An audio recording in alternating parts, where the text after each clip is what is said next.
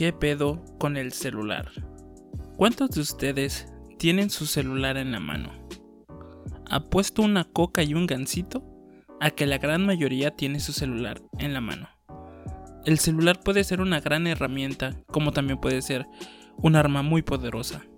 Este pequeño sándwich de plástico, oro y litio se ha convertido en un órgano más de nuestro cuerpo. Nos levantamos con él, vamos al baño con él y nos vamos a la cama junto a él. Es un portal a un mundo alterno donde puedes ver lo que tú quieras, encontrarte con personas sin salir de tu casa e incluso trabajar desde ahí. Obviamente el celular es la actualización del teléfono fijo. Alexander Graham Bell, inventor de origen escocés, científico, filántropo y profesor para personas con problemas de audición. Es la persona reconocida como el inventor del teléfono eléctrico. El 7 de marzo de 1876 se convirtió en el primero en recibir una patente para este dispositivo. En ese momento residía en Salem, Massachusetts. Graham Bell concibió el teléfono en su casa de verano en Brantford, Ontario. Este fue el resultado de su investigación sobre la mejora del sistema de telégrafos. Bell estaba experimentando en la mejora del sistema de telégrafos para que varios mensajes pudiesen ser enviados al mismo tiempo.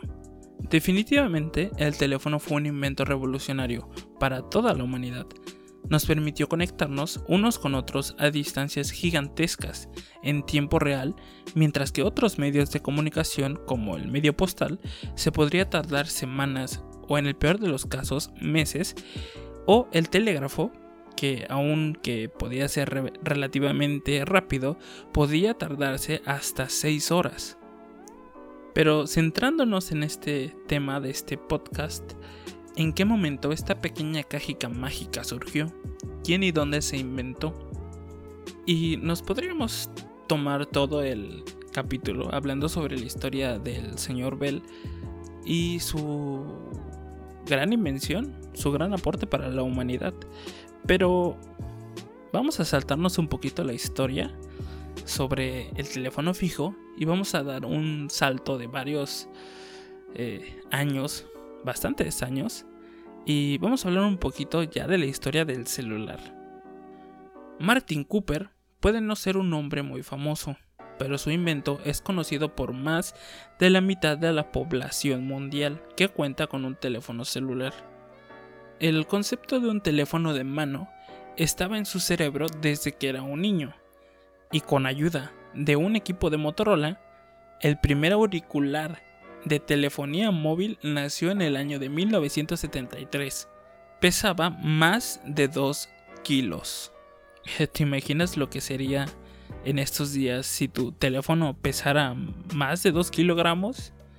Hay laptops bastante recientes que pesan menos de un kilo.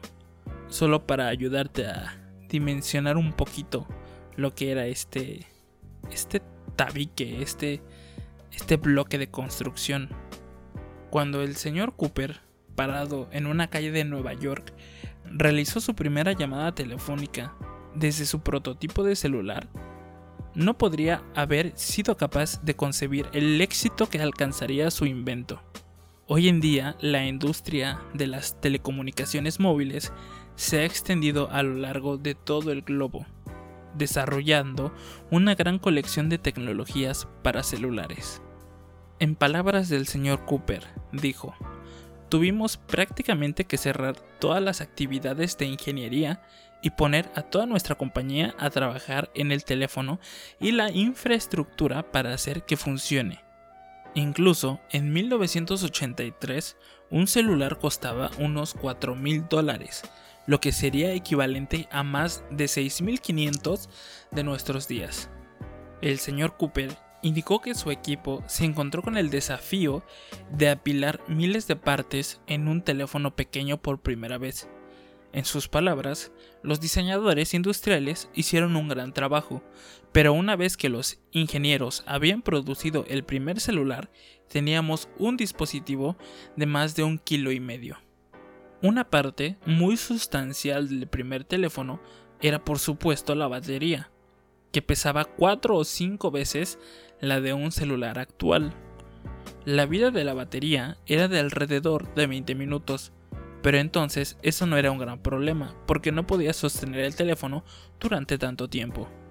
Una vez que se comenzaron a producir los celulares, el principal obstáculo fue adaptar la pequeña infraestructura para realizar llamadas móviles que en ese entonces se utilizaba en teléfonos de coches.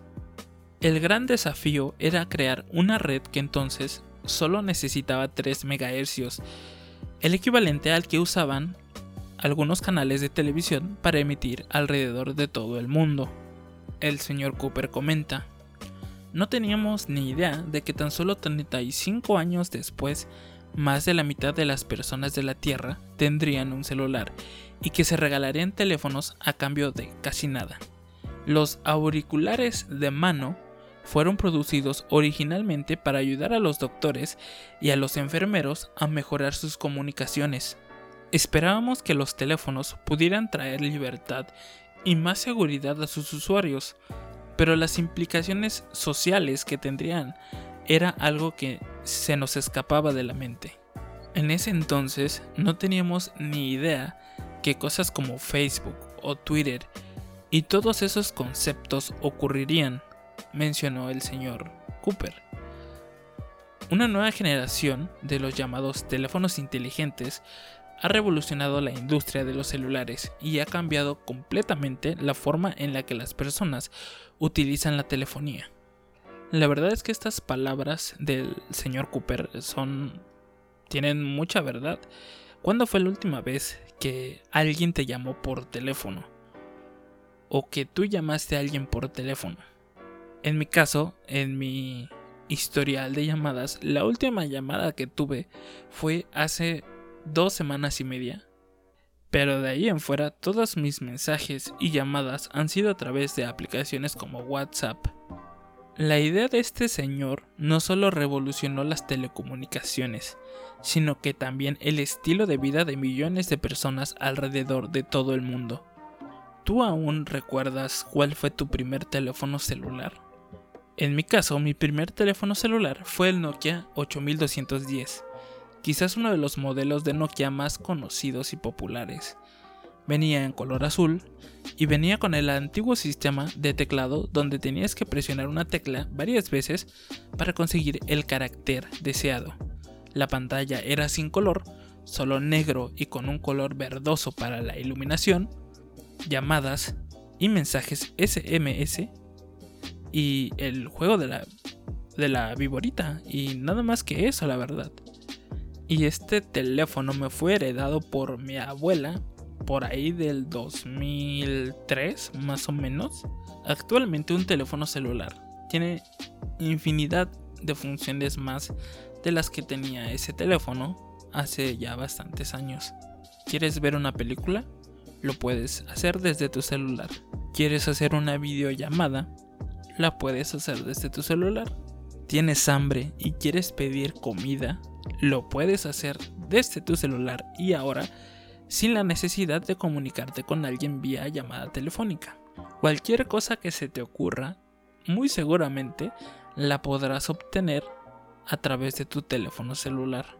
Pero obviamente, este aparatito no puede ser 100% bueno.